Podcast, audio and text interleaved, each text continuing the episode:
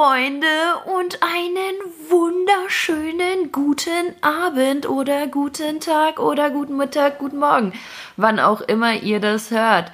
Ähm, ich heiße euch herzlich willkommen zu einer neuen Folge mit euren Lieblings-Ostblock Girls, Ina, Marie und ähm, obviously mir. Ähm, heute geht es um die dreckigsten Schulstories. War nun Witz. Ähm, wir quatschen heute ein bisschen so über unsere Schullaufbahn, über alles, was wir so erlebt haben und am wichtigsten, wie uns das geprägt hat und wie, uns, wie wir uns weiterentwickelt haben. Fangen wir mal an mit Lovely Marie. Erzähl mal, Girlie, wie war deine Schule so? Auf was für eine Schule bist du gegangen? Und fang mal an, Day Zero. Also, mein Name ist Marie und ich gehe auf die Waldorfschule und äh, ich assoziiere meinen Namen mit einem Marder. Nein, Quatsch. Ähm, ich war auf etwas ähnlich dämlichen, nein, Waldorfschulen sind nicht dämlich, im Ganzen. Im Gegenteil, ich unterstütze eigentlich den Gedanken von alternativen Schulen. Ich war nämlich auf der Hauptschule. Hauptschule. Hauptschule. Ähm, ja, dieses, äh, diese Story hat angefangen in der vierten Klasse, als ich mitten im Jahr umgezogen bin, und zwar nach Niedersachsen. Die haben natürlich die Schule einen ganzen Monat früher begonnen, weil die Sommerferien anders waren. Und ja, ich hinkte mit dem Stoff sehr stark hinterher, weshalb ich eine 5 in Mathe hatte die mich dann schließlich auf die Hauptschule gebracht hat, mit wärmster Empfehlung meiner damaligen äh, Lehrerin. Danke an dich, Biatsch. Ähm, ja, wie war die Hauptschule in Niedersachsen? Ähm, osmanisch durchzogen, könnte ich sagen. Also wirklich Ostblock-Kids habe ich da nicht gesehen, aber allgemein, was mich halt sehr gewundert hat, ich bin aus einem Dorf eben nach Hannover. Ähm, ich habe zum ersten Mal Ausländer tatsächlich in meiner Klasse gehabt. Ich war nicht die einzige oder eine der wenigen, was ich doch sehr stark gefeiert habe. Aber äh, ja, man hat nicht immer Kontakt mit allen gefunden, weil das hat sich dann äh, aus dem, in der vierten Klasse, keine Ahnung, spaßige, boah, cool, du bist Ausländer, oh, wie nice, äh, in ein, ja, du bist halt so wie jeder andere auch, weil hier gibt's auch ganz viele davon. Also dieser Hype hat sich so ein bisschen gelegt. What the fuck, das hört sich so behindert an. Ich hatte einen Hype auf Ausländer. Was? Was laber ich da, Mann? Ja, ich war auf der Hauptschule, wie man merkt. Ähm Nein, wie ist das Ganze weitergegangen? Äh, ich bin in der neunten Klasse Nee, Quatsch. Ich war, wie gesagt, äh, ein paar Jahre in der Hauptschule in Hannover. Dann bin ich zurück nach Bayern, nach Würzburg und bin da von der siebten bis zur neunten Klasse in die Hauptschule gegangen. Dann wurde das ganze Ding von der neunten bis zur zehnten in Mittelschule umbenannt.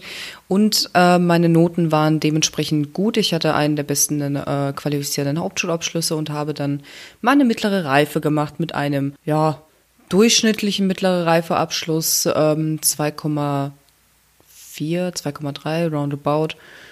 Ähm, und bin dann auf die Fachoberschule gegangen in die Vorklasse. Das macht man eben ein Jahr, bevor man in die richtige elfte Klasse geht, um eben den Stoff nachzuholen. Da hatte man drei Stunden Mathe am Tag am Stück, drei Stunden Deutsch, dann ähm, hatte ich Physik und äh, Wirtschaft. Physik war für mich vor allem sehr interessant, weil in der Hauptschule in Bayern hast du PCB.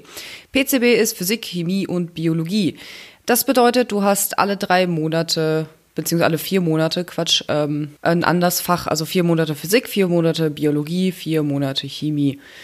Und wie gesagt, das war für mich sehr interessant, eine eigene zwei Stunden Doppelstunde zu haben mit nur Physik und wirklich auch was rechnen in Physik und nicht einfach nur, ja, äh, Strom schmeckt schlecht und macht Aua. Also so ein bisschen mehr dazu als das. Und ähm, ja, war doch eine sehr interessante Zeit, waren auch sehr viele interessante Leute, interessante Leute, die ich kennengelernt habe in der Zeit. Und äh, das hat mich natürlich weiter angespornt, weiterzumachen, äh, angespornt weiterzumachen, weil ich halt gemerkt habe, auch in der Hauptschule so, boah, gehörst hier echt so vom, ja, von der Denkweise, vom Vibe gehörst du hier nicht her. Und äh, entsprechend habe ich mich dann eben bis in die zwölfte Klasse vorgekämpft, wo ich dann aus persönlichen Gründen ähm, beim Halbjahr ausgeschieden bin. Das habe ich, das, den ganzen Spaß habe ich nochmal versucht und habe dann eigentlich gemerkt, hey, Abitur, warum willst du das eigentlich machen? Ja, ähm, um zu studieren. Was willst du denn studieren? Ja, Hotelfach. Und dann habe ich mir halt ein bisschen äh, dazu was durchgelesen und habe gemerkt, es macht absolut keinen Sinn, in ähm, Gastgewerbe irgendwie ein Studium abzuschließen. Entsprechend ähm, bin ich dann eben äh, ja, bevor ich das das dritte Mal versucht habe, habe ich dann gesagt, nee, komm, machst die Ausbildung als Hotelfachfrau. Die habe ich dann beendet letztes Jahr und äh, war dann danach direkt Oberkellnerin in einem kleinen Betrieb. Und dann, ja, jetzt bin ich Küchenleitung. Juhu. Ich weiß jetzt, wie das ist, mit die Geld zu rechnen. Da ist mir tatsächlich ähm, die FOS zugute gekommen und äh, dass ich da halt eben Buchhaltung hatte in irgendeiner Art und Weise. Aber dann bist du ja wirklich so eine richtige Kämpferin, also wirklich ähm, von der Hauptschule bis in die Richtung zum Abitur. Also das finde ich bemerkenswert und ich kannte deinen Werdegang, wir hatten schon öfters mal durchgesprochen und ich finde das wirklich Wahnsinn, dass bei uns allen sich äh, dieser Kampfgeist so ein bisschen herauskristallisiert, alle auf eine ganz eigene Art und Weise. Auf jeden Fall Props an Marie an der Stelle. Mhm. Ja. Alles gut ist keine Meisterleistung, schafft mittlerweile jeder zweite Depp.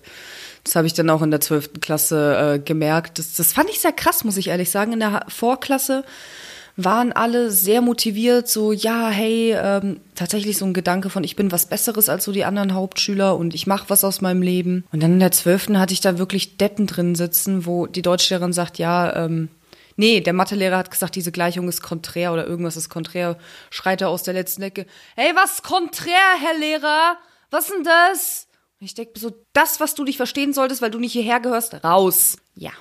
Es ist ja mittlerweile aber auch, ähm, es gibt fundierte Studien darüber, dass ähm, der berufliche Werdegang oder ob du studiert bist oder nicht überhaupt nichts mit dem persönlichen, dem beruflichen Erfolg oder der Gesundheit zu tun hat und dem Glück im Leben. Ne? Also ein gutes Leben setzt andere Dinge voraus, aber selbst nicht, also längst nicht, dass du studiert hast.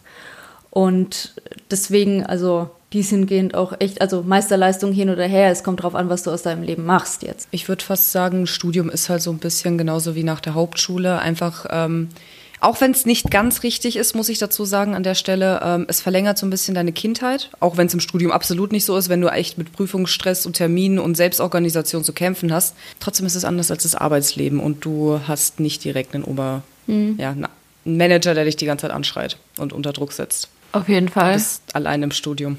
Äh, ich merke nur mal ganz kurz an, Marie, nimm einfach mal ein Kompliment an. Danke, ich liebe dich. ähm, zweite Sache, stimme ich dir absolut zu. Man muss halt einfach unterscheiden zwischen Theorie und Praxis und ich finde, man sollte da nicht sagen, das eine ist mehr wert als das andere. Klar, Praxis ist immer gut, weil du durch die Praxis auch ein Stück weit die Theorie mitnimmst. Aber ich würde trotzdem sagen, darfst du halt, also habe ich auch jetzt nicht so aufgefasst oder so, aber so fürs, für das allgemeine Verständnis würde ich nicht sagen, dass das eine jetzt über dem anderen steht, weil beides ergänzt sich. Deswegen kannst du nicht sagen, hey, lieber Ausbildung oder lieber Studium. Es kommt ja auf das Individuum an sich an, was jetzt besser für, für die Person ist. Nicht nur, es kommt halt vor allem auch auf die Ausbildungsrichtung an und was man danach machen möchte. Also ich meine, ähm, und vor allem die Art und Weise, wie jemand lernt, würde ich fast schon sagen. Weil es gibt Leute, die von TA zum Doktoranden, sage ich mal, aufsteigen oder von Erzieherin zur Kindergartenleitung. Ähm, das kann aber nicht jeder und es macht auch nicht jeder. Und wenn du das erreichen möchtest, dann kannst du das immer und jederzeit, egal ob du Hauptschüler bist und ob du ein Abitur hast oder ähm, ja, studiert bist mit Doktor. Du kannst es schaffen, genauso kannst du es einfach vollkommen verkacken. Es ist egal, wo du herkommst. Ich finde, das hat sich auch so in meinem Werdegang auch wieder gespiegelt, so dieses Praxis versus Theorie und was ist besser. Also ich würde da gerne mal einhaken und würde dann auch gerne so ein bisschen Storyline noch machen zwischendrin. Genau. Ja, Katharina, wie war es eigentlich bei Ihnen? Oha, also mit der 5 in Mathe in der vierten Klasse kann ich mich absolut dir anschließen, Marie. Ich war ein absolutes Sorgenkind, was äh, Schulsachen anbelangte. für meine Eltern. Also die waren total verzweifelt, weil Katharina hat irgendwie eingefleucht bekommen von ihrer Familie. Ah, dieses Kind, das geht auf Gymnasium. Und ich dachte mir so, yo, Digga, ich werde aufs Gymnasium gehen. Und dann haben mich alle gefragt. Und ich so, ja, ich gehe aufs Gymnasium. Und meine Eltern dachten sich so, fuck, das Kind, das checkt aber überhaupt nicht in Mathematik durch. Und die schlechten Noten, die, ähm, ja, zeigen sich irgendwie schon an. Aber vierte Klasse ist ja auch Übertritt und das äh, hieß für meine Eltern ab der vierten Klasse straight Nachhilfe. Das wurde auch in der fünften Klasse nicht besser, weil ich hatte meine moldawische Nachhilfelehrerin Tatjana, die mich bis zur zehnten Klasse begleitete in Mathematik. In der zehnten Klasse hat es witzigerweise Klick gemacht und ich hatte irgendwie so 12, 13 Punkte, immer eine konstante 2, 2 plus.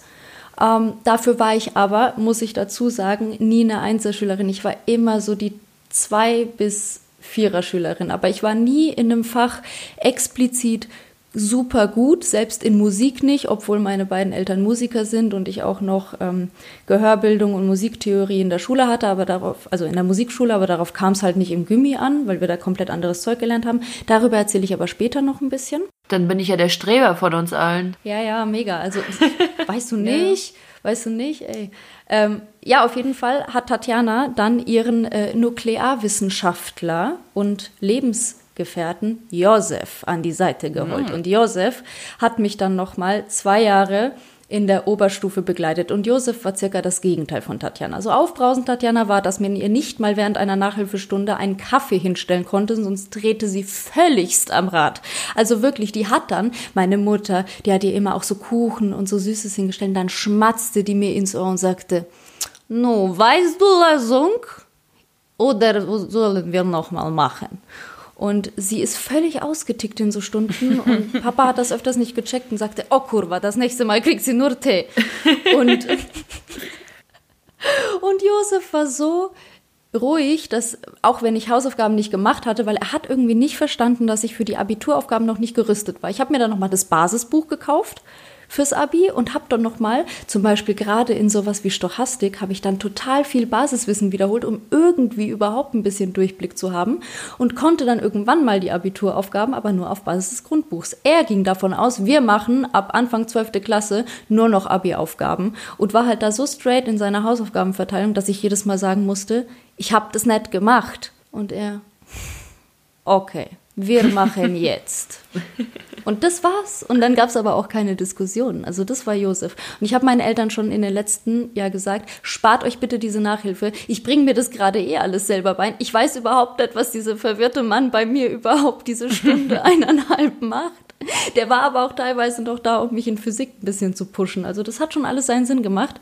Was ich aber eigentlich sagen wollte, Mathematik war nicht das einzige Fach, in dem ich Nachhilfe hatte, sondern während meiner kompletten Schullaufbahn, Leute, und jetzt hört genau zu, liebe Hörerinnen und Hörer. Es gab eine Zeit, da hatte ich in jedem Hauptfach ausschließlich eine Nachhilfe plus noch gewisse Nebenfächer, weil ich sonst einfach nicht gepackt hätte. Und es hat sich mit dann irgendwann mal so aufgebauscht, dass ich neben meiner äh, musikalischen Ausbildung halt noch wirklich ähm, fünfmal die Woche irgendeine Nachhilfe hatte. Krass. Abgefuckt. Ja. Ich hatte erst in der neunten Klasse oder achten Klasse Nachhilfe vom Jugendzentrum, was unter der Hauptschule war. Auch also schön. Auch so lala. Ja. Aber hat geholfen. Mhm. Also ich würde gerne noch Nasty hören und dann würde ich gleich mit einer direkten und bestimmt sehr amüsanten äh, Fragestellung beginnen. Ich muss sagen, also bei mir war es halt echt das komplette Gegenteil von euch. Äh, wirklich, also bei mir hat sich schon, also ich bin ja erst hergekommen, war ich acht und musste die zweite Klasse wiederholen, weil äh, ich bin hergekommen und konnte noch gar kein Deutsch, ey ohne Witz, ich konnte, ich konnte nur ein Wort und es war Nein. Daran kann ich mich noch erinnern, als wir hergefahren sind. Meine Mutter meinte einfach nur so, ich bringe dir jetzt ein Wort bei und das ist Nein. Und ich dachte mir so, das hört sich so aggressiv an. Was heißt Nein? Und meine Mama hat es mir dann erklärt, so okay. Ich bin hergekommen, da waren hier noch Sommerferien und äh, ja, dann habe ich in der Zeit natürlich versucht, so gut wie es geht Deutsch zu lernen ich wäre ja eigentlich dann in die dritte Klasse gekommen, bin dann aber in die zweite zurückgestuft worden, weil, wie gesagt, konnte kein Deutsch. Aber ich war so verbissen und ich finde, das ist sowas, was sich komplett durch mein Leben zieht. So, ich bin so verbissen und einfach so ehrgeizig, dass ich mir denke, so, Digga, ich muss jetzt die Beste in allem sein. Ich muss das jetzt komplett zerreißen. Und äh, ja, dann war es halt einfach so, dass ich die Grundschule beendet habe mit einem Einserschnitt. Es war klar, dass ich aufs Gummi gehe, aber ich bin zu meiner Mutter hin und habe gesagt, Mama, ich will aber auf die Hauptschule. Alle von meinen Freunden gehen auf die Hauptschule. Ich will unbedingt dahin und mir ist egal, was du sagst. Ich will mit meinen Freunden sein. Und meine Mutter natürlich direkt gefühlt den Gürtel rausgepackt, so, Blärch, was, du gehst auf Hauptschule, du gehst auf Gymnasium. Vor allem wollte mich meine Mutter auf, eine Mäd auf ein Mädchengymnasium schicken. Das müsst ihr euch mal vorstellen. Was wäre Hey. ich, wenn ich jetzt nur äh, auf einem Mädchengymnasium gelandet wäre? Ähm, however, ja, also kann ich irgendwie gar nicht nachvollziehen, so diese Mathe-Probleme oder so, weil bei mir war schon immer so, oh, Mathe, so easy, easy going und äh, auch was so Sprachen anging oder so. Aber da muss ich zum Beispiel auch, äh, bin ich voll bei Marie, verstehe ich aber auch nicht. So, ich konnte Mathe richtig gut, ich hatte auch Mathe-Leistungskurs und ich konnte Chemie richtig gut. Aber in Physik war ich eine richtige Niete. Ich musste das nach der 10. Klasse abwählen, weil ich so schlecht war und auch gefühlt nie was gerafft habe. Dachte ich mir so, wie kann das sein? Wie kann das sein? Also, ich bin in, in Kann ich voll nachvollziehen. Ey, ohne Witz, ich bin in Mathe gut, ich bin in Chemie gut, ich bin in Biologie gut. Was ist falsch gelaufen in Physik? Ich glaube, das war aber auch einfach der Lehrer. Shoutouts gehen nicht raus an dich, Arschgesicht. Ähm, aber ja, so habe ich dann einfach durchgezogen bis zum Abi. Bei mir ist halt echt so notentechnisch immer ziemlich gut gelaufen, muss ich sagen. Ich hatte fast nie eine Eins, außer in Ethik oder in Referaten. Referate konnte ich Ethik, gut. geil. Aber um da jetzt nochmal drauf zurückzukommen, ich war auch nie die Beste in meinem Studium. Ich habe dann ja auch irgendwie hirnrissigerweise mir gedacht, ey, studier mal mal Wirtschaftswissenschaften. Das ist ja so untheoretisch und das ist ja voll was für dich. Und ich kam ins erste Semester und alle sechs Fächer waren Mathe und eins hieß auch noch Mathe. Und ich rufe so meine Mutter an und sag so, Mama, ich pack das nicht. Und meine Mutter so, Katharina, jetzt bist du noch immatrikuliert. Du schaust, wie das ist, du gibst dein Bestes, 100 Prozent. Und wenn nicht, dann studierst du was anderes. Weil sie hat sich bis zum zweiten oder dritten Semester hatte sie immer irgendwo ein Kärtchen, wo drauf stand, was ich studiere. Wirtschaft, Wissenschaften, hat mein Vater immer gesagt. Sie studiert Wirtschaft, Wissenschaften. Und ich war da ja auch nie geil und trotzdem war ich die Erste, die aus dem aus dem Studium raus, aus dem Bachelor nur, weil der Bachelor ist der bessere Facharbeiter. Also Marie, ich bin auch nicht richtig qualifiziert. Und trotz alledem habe ich mir eine Selbstständigkeit aufgebaut und das ist Happiness pur. Und einige kraxeln jetzt immer noch rum. Und ich habe heute hatte ich ein Gespräch mit einem äh, Masterabsolventen, wo wir jetzt ein bisschen im Gespräch sind, ob ich äh, nicht mit dem irgendwie da eine Kooperation starte oder sowas. Oder ob er sich nicht mal meine Arbeit anguckt, weil selbst der hockt irgendwie in der Uni in der Sachbearbeitung und denkt sich so, lol, nix geworden. Aber ich find's geil, ich find's geil, Ina, wie du sagst, ja, ähm, einfach mal Wirtschaftswissenschaften angefangen, so hatte eigentlich keinen Bock auf was Theoretisches. Ey, äh, ja, also nur mal für die Hörer, die vielleicht jetzt einsteigen. Ina und ich haben äh, original das gleiche Fach äh, an der gleichen Uni studiert und ich muss echt sagen, ich hab's mir auch anders vorgestellt. Ich hab's mir anders vorgestellt und dann komme ich rein, bam, und du wirst einfach so vollgeklatscht mit dieser Theorie und denkst dir so, Bruder, wie soll ich mir das alles merken? Und diese, vor allem Leute in der Wirtschaft, um, um alles zu abstrahieren, hat man Modelle. Modelle und noch mehr Modelle und noch mehr Modelle. Und merkt ihr mal einfach diese 100 Modelle, die man während des Studiums sich merken muss. Ich, teilweise habe ich mir einfach nur so gedacht, die erlauben sich einen Spaß mit uns. Die erlauben sich echt einen Spaß mit uns. Und schwöre, ich hätte so gerne am liebsten eine Laufbahn eingeschlagen mit einer alternativen Schulform, wie Marie vorhin gesagt hat. Ich bin auch ein Fan von diesen ganzen Waldorfschule und vielleicht auch ein bisschen alternatives Schulbild, wo die Kinder lernen zum Selbstlernen sozusagen und vielleicht auch Ja. nach Interessen und in Ruhe und mit Achtsamkeit. Und ich wäre auch viel lieber einfach in eine gescheite Ausbildung gegangen, weil ich mache jetzt auch nichts. Also ich habe noch mal eine komplett vierstöckige Ausbildung sowieso durchlaufen müssen nach meinem Bachelor in der Selbstständigkeit, um das überhaupt so zu machen, wie ich das gerade mache.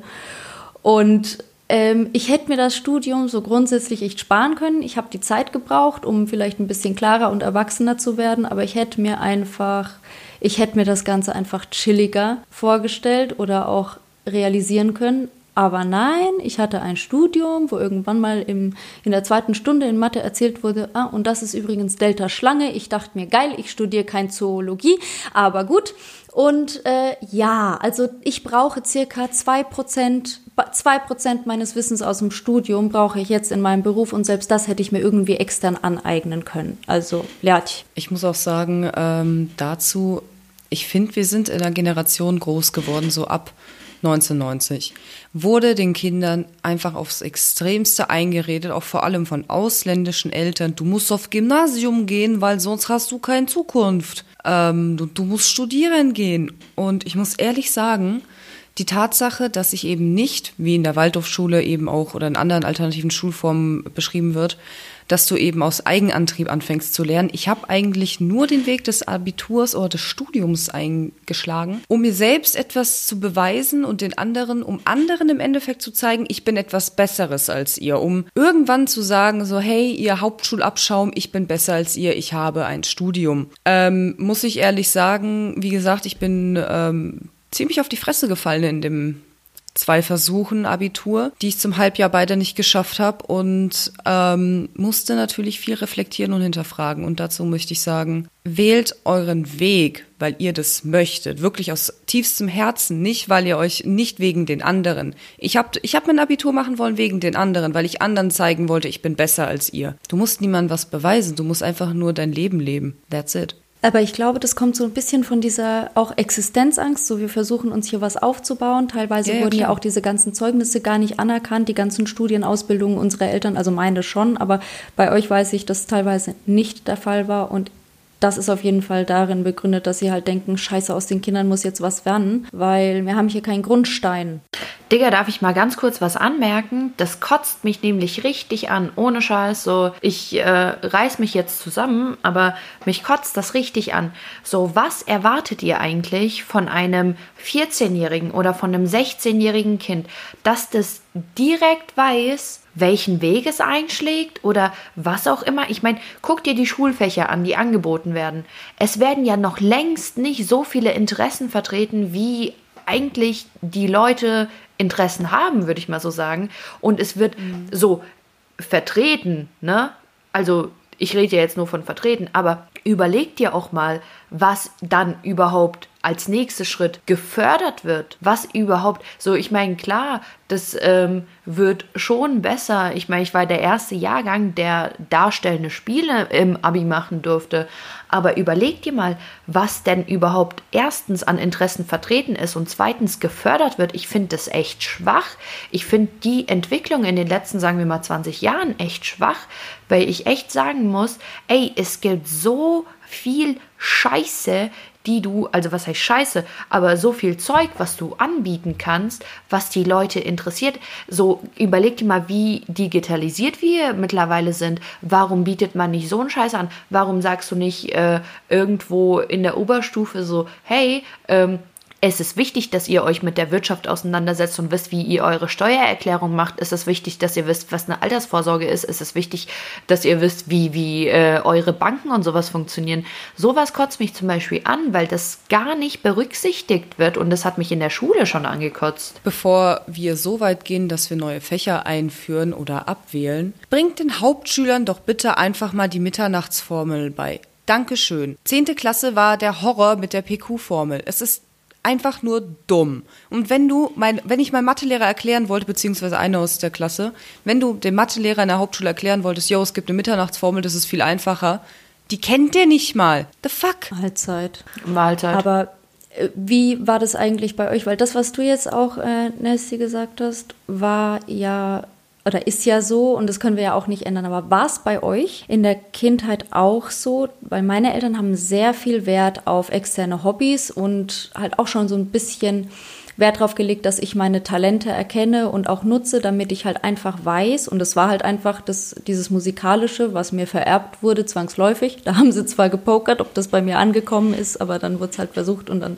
hatte das Kind ein Gehör und dann war das in Ordnung. Ähm, und da wurde mir tatsächlich, oder damit sollte mir vermittelt werden, du kannst noch etwas in deinem Leben, auch wenn dir die Schule vielleicht gerade zeigt, du kannst gerade kein Mathe oder du kannst kein Deutsch, du kannst kein Englisch. Du kannst auf jeden Fall äh, ein Musikinstrument und das können viele andere Kinder nicht. Und sie haben mich auch immer gefördert, wenn ich zum Beispiel mal ein halbes Jahr Hip-Hop tanzen wollte, durfte ich das. Wenn ich in einen Verein beitreten wollte und Badminton spielen durfte, durfte ich das.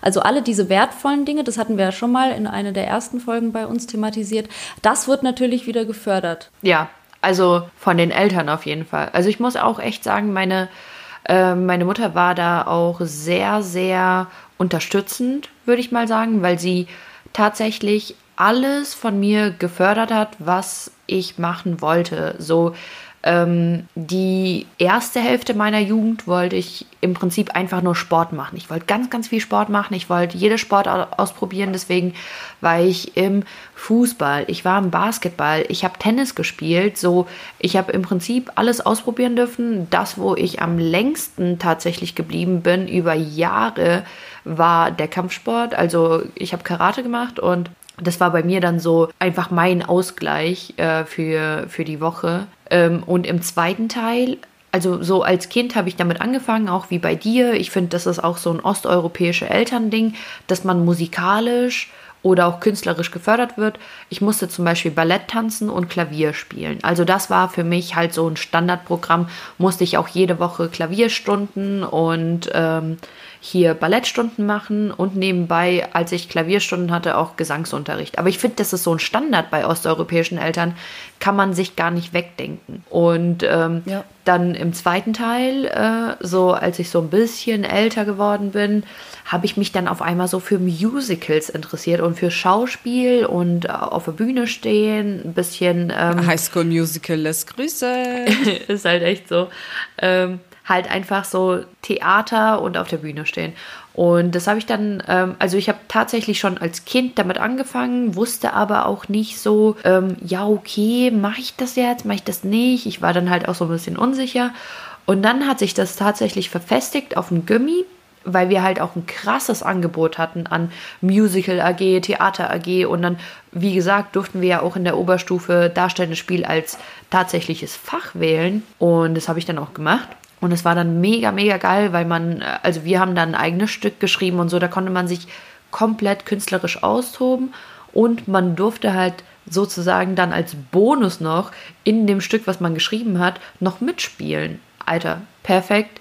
Das war einfach das Geilste, was man hätte machen können. Aber ich muss sagen, selbst ich, sage ich mal, mit meiner ähm, Hin und Her Umzieherei und ähm, ja, Vater hin, Vater her, ähm, selbst ich hatte Malunterricht, hatte mal eine Zeit lang Klavierunterricht, wurde eine Zeit lang zum Reiten geschickt, ähm, zeitweise auch beim Tennis gewesen, dann einmal bei Karate gewesen, war ganz witzig. Habe einmal auf den Sandsack gehauen, dann hatte ich meine Hand verstaucht. Das ist die Story mit Mary und Kampfsport. Ich bin ein geborener Hippie. Ähm Aber ja, sogar ich habe dieses Standardprogramm auch mit Hip-Hop-Tanz bekommen. Das ist so, wenn du willst oder nicht, du kriegst es einfach. Aber ich muss sagen, mit 16, als ich Gitarre spielen wollte, da waren sie so, äh, machst du eh nicht. Ja, mach ich immer noch. Und um mal den Bezug auf heute zu nehmen, was habt ihr davon aus der Kindheit mitgenommen?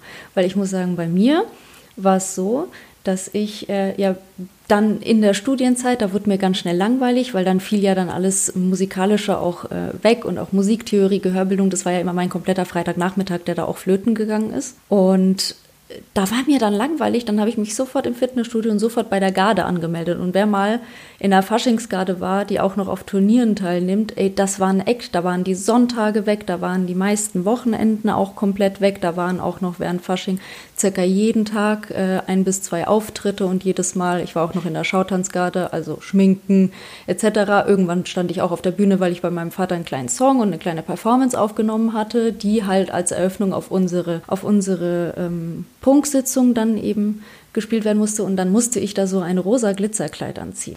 Ich kann dich da so gut nachvollziehen, ohne Witz, weil äh, ich ja auch Cheerleading gemacht habe und es halt auch. Das ist so, auch so absurd. Wir sind doch nicht in Amerika. No shit. Aber no gibt's, shit. gibt's auch in Würzburg. Ja, ich weiß. Und es war halt auch so krass, weil du im Prinzip so wie eine Garde warst, aber einfach nur noch krasser, weil du halt auch noch so Flickflack und Rückwärtssaltos und sowas machen musstest. Und ähm, also ich kann das halt wirklich absolut nachvollziehen, dass du dann da stehst und dir denkst, ey, ich habe gerade irgendwie sowas wie ein Kostüm an, ich sehe aus wie ein Clown und dann auch noch diese glitzernden Strumpfhosen, also was heißt glitzernden, glänzenden, glänzenden Strumpfhosen. Und dann denkst du dir einfach nur so, yo, what the fuck, Alter, what the fuck. Vor allem, ich war da noch in den Jahren dabei, wo wir Kakerlaken getanzt haben. das ganze Thema hieß beim Hempels unterm Sofa. Und es war einfach so witzig, weil ich so mein Kakerlaken Jackenoutfit immer angehabt habe. Und da war ich das erste Mal auch mit Nico zusammen, habe ihm immer Bilder geschickt und hat immer gesagt, das ist so absurd. Und einmal ist er sogar abends noch äh, vorbeigekommen nach einer Prunksitzung und ich halt noch total alles äh, komplett im Gesicht so. Und ich so, hallo! Und ich hatte so ein großes, so einen großen Mund aufgemalt, so wie der Joker. Und äh, das, das war, also ich, ja, aber das war auch schon wieder sowas. Ich musste was Wertvolles machen. Die Mama, die stand hinter mir, die war auf der Prunksitzung, hat Säckchen getrunken, hat gesagt, ich habe mit Julia, ich habe mit Julia jetzt Säckchen getrunken und jetzt schminke ich dich für Helene Fischer Auftritt. Helene. Ja, Mary Berry, äh, was hast du denn aus deiner Kindheit so mitgenommen? Ich meine, du hast ja gesagt, bis jetzt äh, noch am Gitarre spielen. Was hast du sonst noch mitgenommen? Hm. Ist auch nicht schlimm, wenn du nichts sagst, weil ganz ehrlich, da bin ich vollkommen bei dir. Ohne Scheiß, ich bin einfach so ein lamer Mensch. So, das Einzige, was ich noch mache, ist äh, Zirkus und Drama in meinem Leben. Ansonsten nichts. Hast du deine eigene Show, ey? Ja, keine Ahnung. Ich habe halt viel aus der Schulzeit mitgenommen. Ähm, das war halt auch eine sehr interessante Zeit. Ansonsten. Aber du malst ähm, doch auch so wundervoll, Marie. Ja, eben. Was ist denn daran wundervoll? Hä, halt's Maul. Ey, Leute, ich war ja jetzt am Wochenende bei den Girlies in Würzburg und ich muss sagen, Marie hat so ein geiles Bild rausgelassen. Ähm, also nicht während wir da waren, obviously, aber stand da und ich muss echt sagen, Bruder, es ist einfach wunderschön. Sie hat so. Ähm, Bin noch unzufrieden damit, aber ja. Bro, äh, sie hat Käufische gemalt und Alter, wenn du von weiter weg sitzt, es sieht einfach aus, als würden diese Käufische glitzern.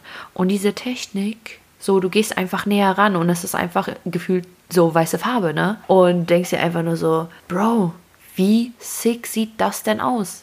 Ich und wir haben dieses Bild gelobt. so, ja, wir haben dieses hm. Bild so ein bisschen analysiert und alter Leute, vielleicht äh, stellt Maries rein auf Instagram, vielleicht auch nicht.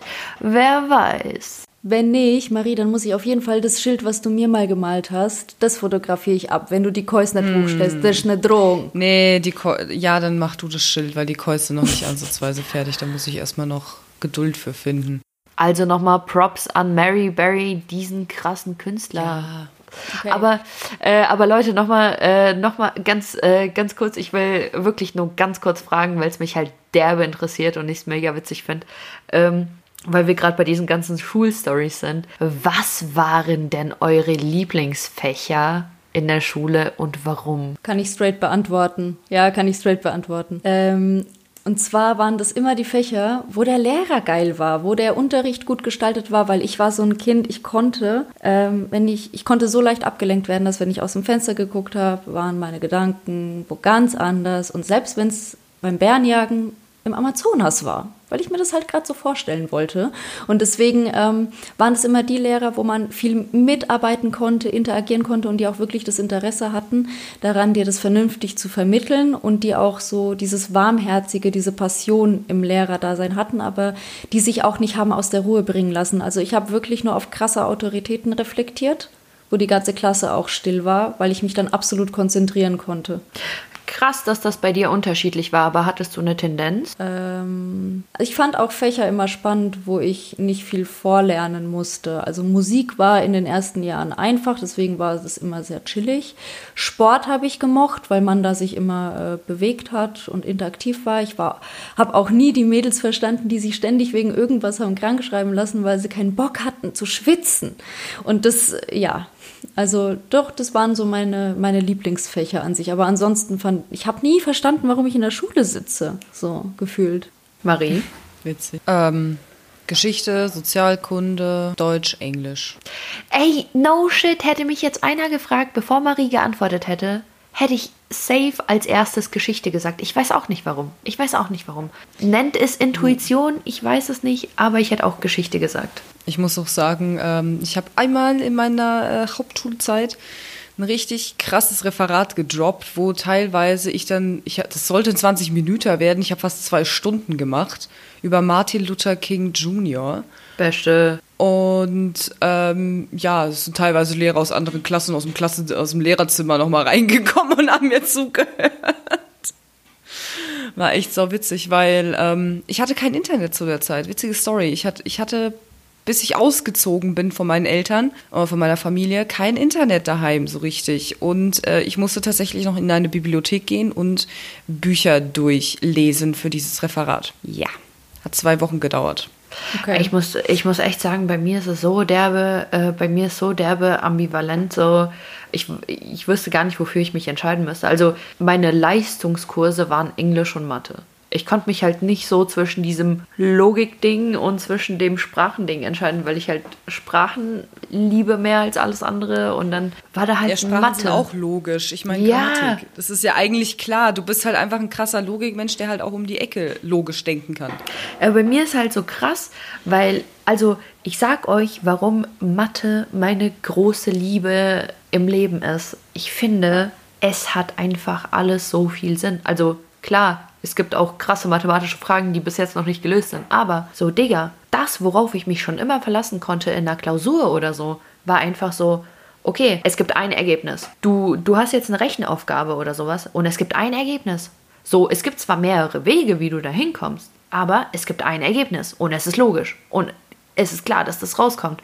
Und dann denke ich mir einfach nur so, es ist nicht so wie bei einer Gedichtsanalyse, dass wenn jetzt ein fucking Dichter sagt, der Himmel ist blau und der Lehrer interpretiert es jetzt als Depression und du siehst es blau als ähm, Happy Life und denkst dir einfach nur so, Alter, der war richtig glücklich, dass der diesen blauen Himmel so gesehen hat und der Lehrer ist gerade in seiner Mut und denkt sich so, ja scheiße, ähm, der hat diesen blauen Himmel so gesehen, weil der so depressiv war. Und dann sagt dein Lehrer zu dir so, ja, also die Interpretation war jetzt nicht ganz so gelungen, wo du dir denkst so, warum denn nicht? Warum denn nicht, Alter? Nur weil du eine andere Begründung hast. Ach Quatsch, da gibt es ja einen logischen auch ein, sage ich mal, ein Rezept dafür, auch eine Formel, sage ich jetzt mal. Wenn er halt vorher, du, du, kannst halt natürlich, auch wenn er eine andere Meinung hat, musst du es halt erstmal begründen. Du kannst halt grundsätzlich bei einer Analyse nicht sagen, ja, ich bin anderer Meinung, ist nicht so. Äh, du musst es immer argumentativ irgendwie darbieten können. Ja, wenn wir schon bei solchen Beispielen sind, Frage, wie waren für euch Elternsprechtage? Ich muss dabei sein. Nein. ich war auch doch, bei jedem war, Elternsprechtag ja, dabei. Ja, klar, klar. Klar, normal, du musst es ja übersetzen. Du so. musst es übersetzen, ist einfach so, Marie, du fühlst mich, Digga, du fühlst mich. Ja. Ich habe mir, hab mir gerade ein High Five von dir ausgegeben, weil, Digga, du ja. fühlst mich. Ich war auch bei jedem fucking Elternsprechtag oder Elternabend dabei, weil meine Mutter, die hat mich angeguckt und die hat gesagt, was hat der gerade gesagt? Und ich natürlich so einen Rotz übersetzt, so nach dem Motto, ja, ich bin so gut in der Schule und Alter, so am liebsten. Hey, warst du doch auch. Was ja, soll denn das ich, jetzt? Oh, ja. ja. aber ich hatte ja, ja aber verhaltensgestört. So, ja, so ja, was heißt verhaltensgestört? Aber ich hatte ja auch so, so ich kann äh, gleich eine Beef Story erzählen und das ist halt eigentlich eine krasse Story, die würde ich mir gleich fürs Ende aufheben, weil es schon so eine sehr kontroverse Story ist mit einer Lehrerin. Ähm, ich hatte ja auch so nicht alle Lehrer, also bei mir ist es ja allgemein so, die Lehrer entweder, die haben mich auf Anhieb super gemocht oder die konnten mich überhaupt nicht ausstehen. Also es gab nur diese zwei Extreme. Es gab keinen Lehrer, der irgendwie neutral mir gegenüber eingestimmt war. Und deswegen ist halt einfach nur so, ich saß bei den Elternsprechtagen und meine Lehrer haben mich angeguckt so, was zum Teufel machst du hier? Warum sitzt du hier? Und ich so, ja, ich muss übersetzen. Äh, guten Abend. Ähm, Sie können mir alles anvertrauen. Ich übersetze es natürlich so weiter, wie Sie es gesagt haben. Nicht Ciao, ihr Arschlöcher. Hm. Nee, bei meinen Eltern ging das leider nicht. Die konnten noch so weit und so gut Deutsch, dass sie es verstanden haben. Aber ich musste manche Wörter, also nur, ich bin halt eigentlich nur zur Sicherheit da gewesen, sozusagen. Hat Nadja dann auch immer so auf Russisch zu dir gesagt, was redet der? Was war das für ein Wort? So, weißt nee, du, weil das ist dann immer ja. sau witzig. Guck, wir reden so Deutsch und ja, ihre Tochter ist so und so und der sagt, stopp. Sagt sie. Einfach so, stopp. Ja, äh, hier, Panini, bei dir, bei dir müsste das ja völlig ordnungsgemäß abgelaufen sein, oder? Na klar. Ich habe Tee getrunken. Ja, klar.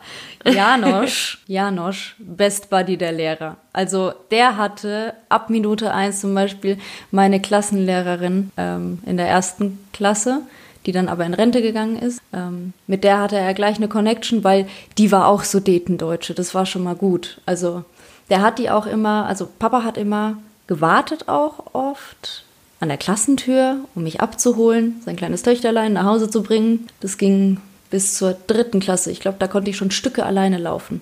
Ja. Und er hat immer gewartet und dann hat er sich immer eine Response von Frau äh, sowieso geholt und äh, hat erst mal gefragt, wie ich mich so angestellt habe. Ja, und das mindestens so zwei, dreimal die Woche. Von daher, ich weiß nicht, warum er auf diese Elternsprechtage gegangen ist. Eigentlich war er über alles top informiert. Anyway, dies änderte sich im Gymnasium. Mein Vater hatte witzigerweise mal ein, zwei Jahre im Gymnasium stellvertretend äh, für Musiklehrer gearbeitet und hat Geigenunterricht für Kinder da gegeben. Das heißt, alle älteren Lehrer und so mittelälteren Lehrer, die kannte er teilweise und er hat immer einen Spruch im Elternsprechtag gesagt und es war, ach wissen Sie, die Katharina, die wird Musikerin. Weil die Katharina, die hat nicht so viele Talente vielleicht für, und dann hat er das Fach genannt, in dem er gerade saß, gegenüber dem Lehrer, den er saß, gesagt, in Biologie, in Mathematik. Wissen Sie, aus der Katharina wird keine große Englisch, Englischsprecherin, aber was soll's? Wir bilden sie nebenberuflich aus als Musikerin und dann macht sie das und sie könnten sie ja so in der mittleren äh, Notenebene durchschlittern lassen, dann hat sich das ja schon gelohnt. Ähm, das Problem war meine Aktivität. Ich war ein ziemlich schüchternes Kind. Meine Aktivität war halt von der ersten bis zur vierten Klasse nicht so im Unterricht. Da dachten meine Eltern teilweise, okay, geht es vielleicht so ein bisschen in diese krass ängstliche Autismusrichtung, aber nein, ich war einfach wirklich nur sehr still. Ähm, und dann irgendwann mal äh, kam irgendwann noch der Punkt, wo der Papa irgendwann überhaupt nicht mehr verstanden hat, was für Noten die Lehrer da sagen. Katharina, die haben mir irgendwas von Zahlen gesagt. 14, 15, 7, 8. Ich weiß überhaupt nichts mehr. Das sind doch keine Noten. Und das war halt einfach das Punktesystem bei uns in der Oberstufe. Also das, boah, bis er das gecheckt hat, ich glaube drei Semester, Leute. Ey, meine Mutter hat auch überhaupt nicht das Punktesystem gerafft. Vor allem, als Meine ich Mama gesagt habe, so und so viele Punkte und sie so, was für Punkte? Sag eins, zwei oder drei. Genau, ja, wenn ja, schlechter genau, als genau. drei, ich hole Gürtel. So in der zwölften Klasse meine Mutter, wenn schlechter als drei, ich hole Gürtel. Ja, okay, Mama, danke. Als wärst du jemals schlechter als drei gewesen. selten, sehr selten. Aber das so zum Thema Elternsprechtag. Ja, Mann, aber übel geil. Äh, wegen Elternsprechtag, das, äh, das ist eigentlich auch ganz witzig. Ähm, Marie, ich weiß nicht, ob das bei dir auch so war, weil bei Ina hat sich das gerade anders an, angehört. Äh, weil äh, Janosch ja schon hinterher war und immer gefragt hat, wie macht sich meine Tochter. Ey, meine Mutter war, ihr war, also ihr war das zu dumm, auf Elternabende oder sowas zu gehen. Die hat ernsthaft gesagt, Nastja, geh du und sag mir, was die gesagt haben. Und ich denke mir einfach nur so, stell dir vor, da sitzt ein Raum voller Eltern und dann komme ich da reingelaufen, so, Hallo, ich bin für meine Mutter da. So, ich so, nein, Mama, du musst da hingehen. Und die so, die Schule hat mich noch nie angerufen, du warst noch nie auffällig, warum soll ich zu Elternabend gehen? Und ich so, ja, weil vielleicht die nächste Klassenfahrt besprochen wird, das sollte dich auch interessieren. Und ohne Witz, die hat immer gesagt so, Alter, kannst du da nicht hingehen? Ich habe echt gar keinen Bock da drauf. Boah, wie geil. Ohne Scheiß, meine Mutter wollte teilweise nur dabei sein, um dabei zu sein, weil was sollen die anderen Eltern denken? Mari, wenn du irgendwann alt bist und auf Elternsprechtag bist, dann wirst du dich fragen, wo sind die Kinder, wo sind die Eltern von diesen Kindern? Sie sind nicht da. Offensichtlich interessieren sie sich nicht für ihre Kinder. Ja, und so möchte ich nicht rüberkommen. So, okay. Können wir das bitte in der 12. Klasse bei der Abschlussklasse fast lassen, bitte? Danke.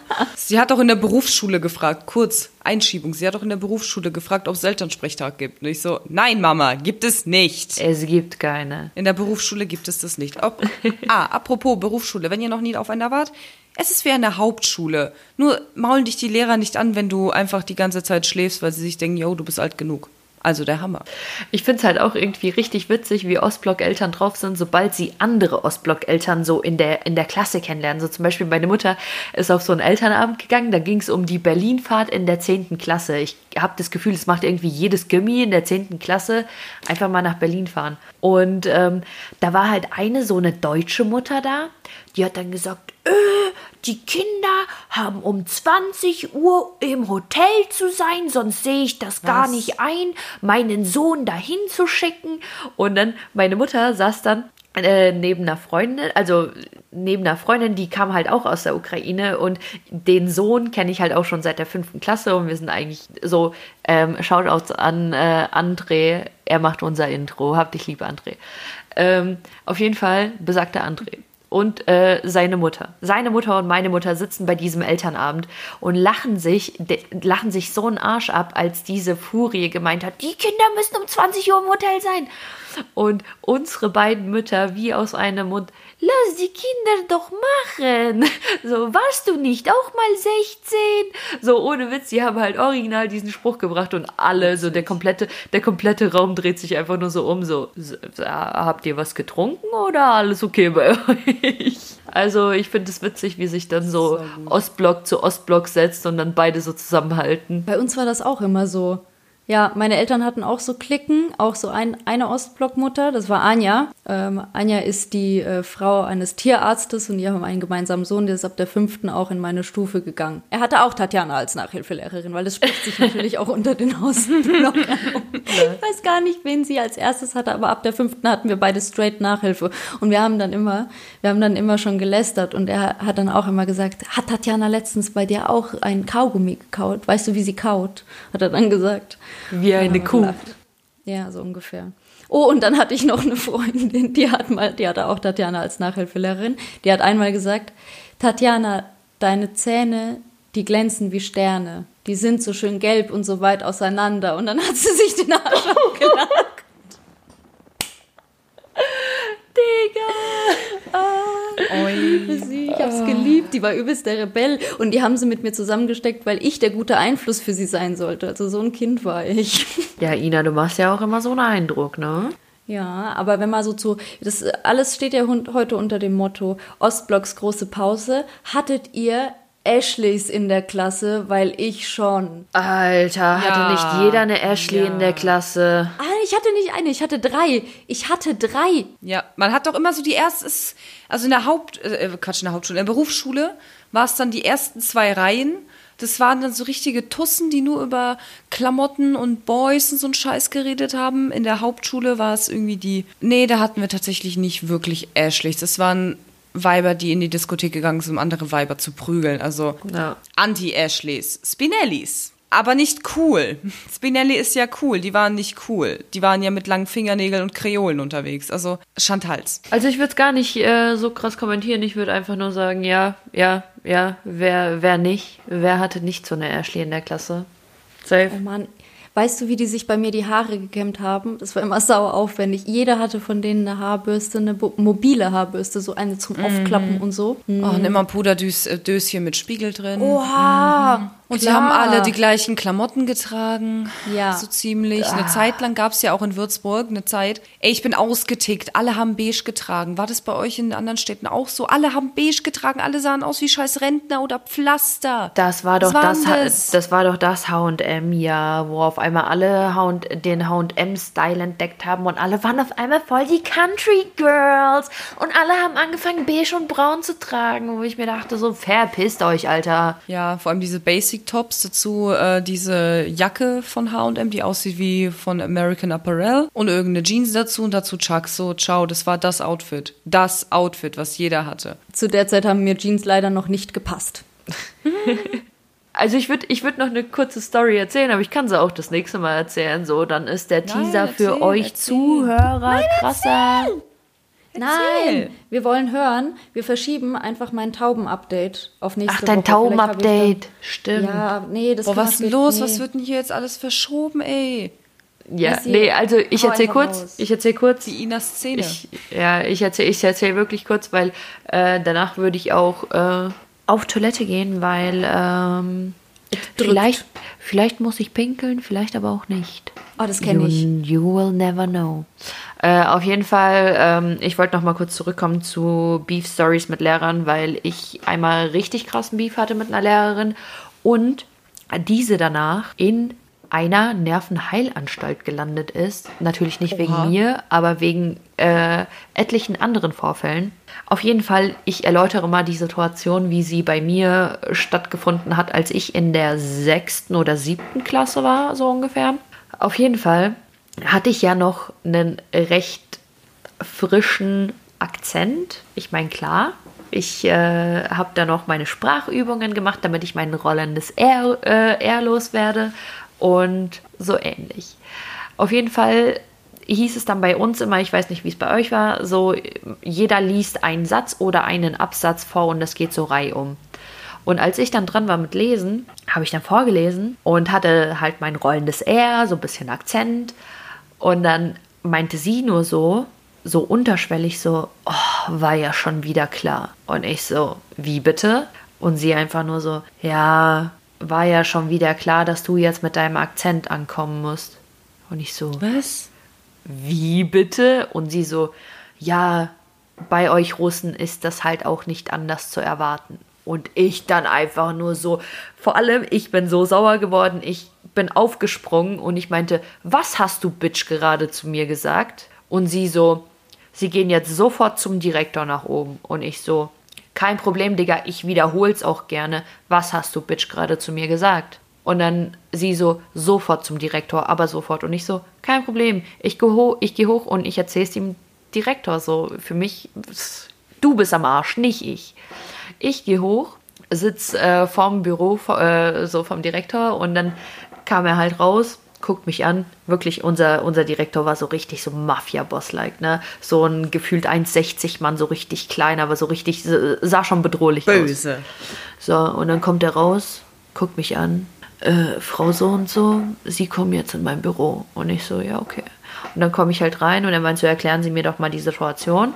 Habe ich ihm das erklärt. Und in dem Moment, als ich gesagt habe, ja, da bin ich halt aufgestanden und habe gesagt, was hast du, Bitch, gerade zu mir gesagt? Er so, wir brauchen jetzt gar nicht weiter mit solchen Ausdrücken um uns rumschmeißen, aber was hat sie zu Ihnen gesagt? Und ich einfach nur so, ja, Sie haben schon richtig gehört. Und er einfach nur so instant eine Durchsage gemacht. Ja, Frau so und so, bitte hoch zum äh, Direktoriat. Und dann musste sie halt antanzen und dann hat er gesagt, erstens mal, entschuldigen Sie sich sofort bei der Schülerin dafür. Und zweitens sind Sie für den Rest des Tages, wenn nicht für den Rest des Monats suspendiert. Und ich dachte mir so, babam, Fotze. Weil, Alter, was war das denn? Ohne Scheiß, ich, hab, ich dachte mir einfach nur so, ich höre nicht richtig, als sie das gesagt hat. Ja, Blerch, die dachte sich Verweis und du dachtest dir so, nö. Ich dachte mir so, babam, ich dreh um, du Verweis, Alter. Nennt man das jetzt Plot-Twist? Plot-Twist, блядь. Oh Gott, geil. Richtig Ah, war schon wieder eine, eine sehr, sehr schöne Folge mit euch, muss ich sagen. Richtig, Nessie muss auf Toilette, ich muss was essen und dann auch bald ins Bett. 5 Uhr aufstehen stinkt. Wir sind sehr beschäftigte Leute und ähm, Hustler. Wir sind richtige Hustler. So wie das Magazin sind wir nackte Frauen. Ich bin wieder mal komplett raus, also bei diesen Sex-Stories mache ich da nicht mit, ne? Alter, ich fasse es nicht. Marie hat Sex in Podcast gesagt. Sie hat der Sex, Hustler Sex, Sex, Sex, erwähnt. Sex. Sie hat den scheiß Hustler erwähnt, Mann. Was, was ist? Ah, was? Was? Äh, oh, wart ihr eigentlich auch in, dieser Play in der Playboy-Phase, wo alles so voll mit Playboy war? Kissen. Nee, Digga, und, gar nicht. Und Bettdecken. Nicht. Alter, das war in der Hauptschule richtig heavy. Ed Hardy und Playboy war heavy. Ich habe ein Kissen mal geschenkt bekommen. Das war mir manchmal peinlich, dass ich das hatte. Leute, ich gehe jetzt äh, auf Toilette. Ja, okay. Okay. Bye, bye. Lass die Scheiße los. Bye, bye. Gova Maizuka. Tschüss, ihr Opfer.